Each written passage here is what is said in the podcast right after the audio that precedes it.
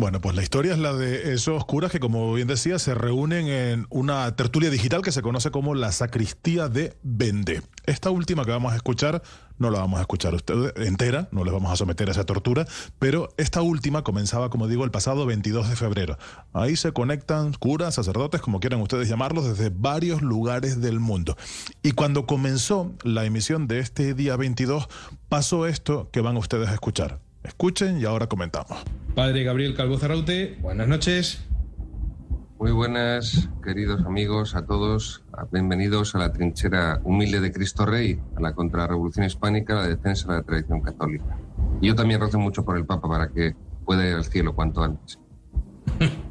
bueno, es una, de las cosas que se puede pedir para cualquiera. Eh, bueno, y ahora vamos a nuestros eh, invitados. Padre Charles Moore, muy buenas tardes, ¿cómo está?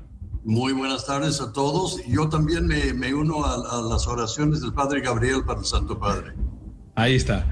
y somos, muchos, padre Moore, somos muchos con esa intención. Pues a, ver si rezamos más fuerte. En fin, que, bueno, en fin.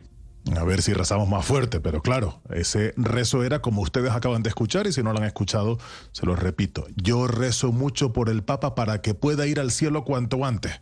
No hace falta ser una persona particularmente piadosa o seguidora de la doctrina de la Iglesia Católica para saber que eso tiene una evidente connotación con respecto a la muerte del Santo Padre.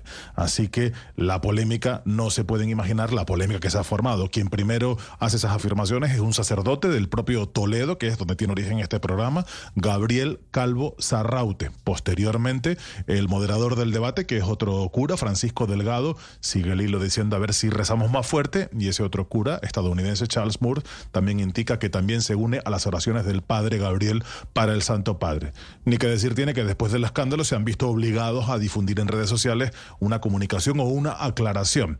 Dicen que el comentario ha sido desafortunado y ha sido en tono de humor, que no se expresan deseos de la muerte del Papa y que quienes así lo interpretamos hacemos interpretaciones maliciosas, porque en realidad todo esto era una broma. El arzobispado de Toledo también se ha pronunciado y ha dicho que no descartan adoptar medidas de corrección respecto a estos sacerdotes y han señalado que no representa en modo alguno la línea de comunicación de esa iglesia, la Iglesia Católica de Toledo en particular, Ricardo.